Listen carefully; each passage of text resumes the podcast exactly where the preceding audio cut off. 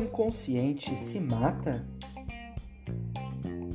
Aquele que, como eu, desperta os piores demônios incompletamente domados no fundo da alma deve estar pronto a não ser poupado da luta.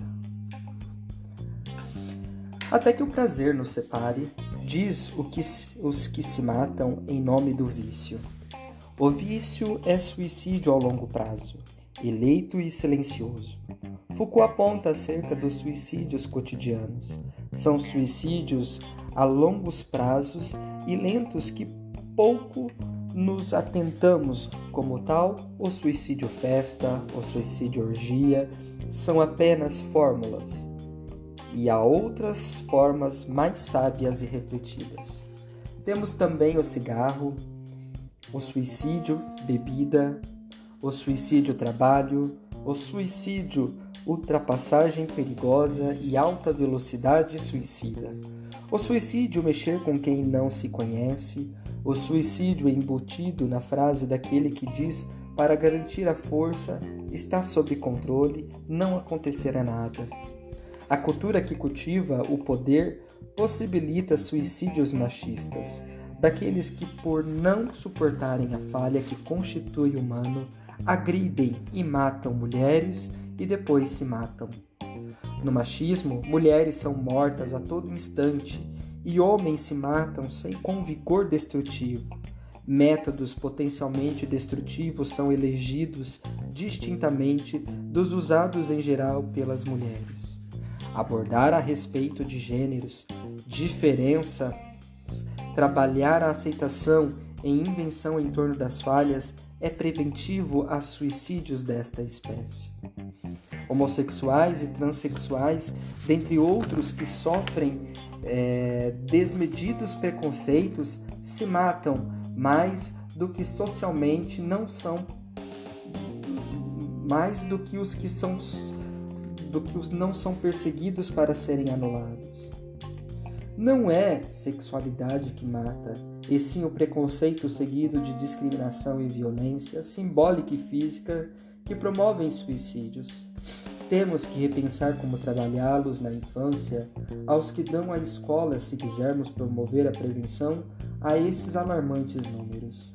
Destituir o sujeito de lugar e torná-lo invisível em sua existência é tática perversa de limitar os outros acessos suportáveis e simbólicos de reinventar na vida existindo. O que matamos? E depois não sabemos o porquê se mataram.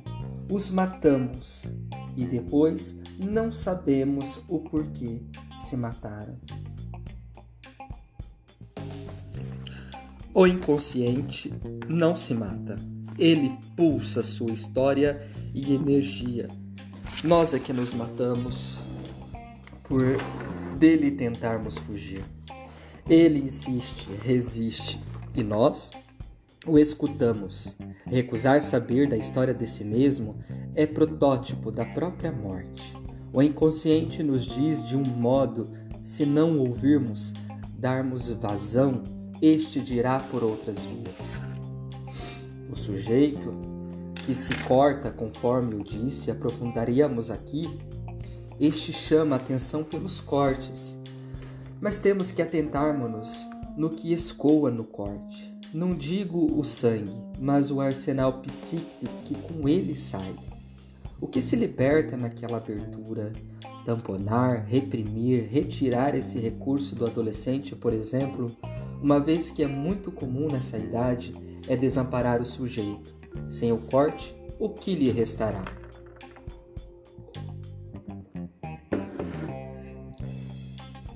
A adolescência é uma época dificultosa na vida dos indivíduos, pois além do luto da infância, este não sabe para onde vai, ainda que adulto seja deseja ser.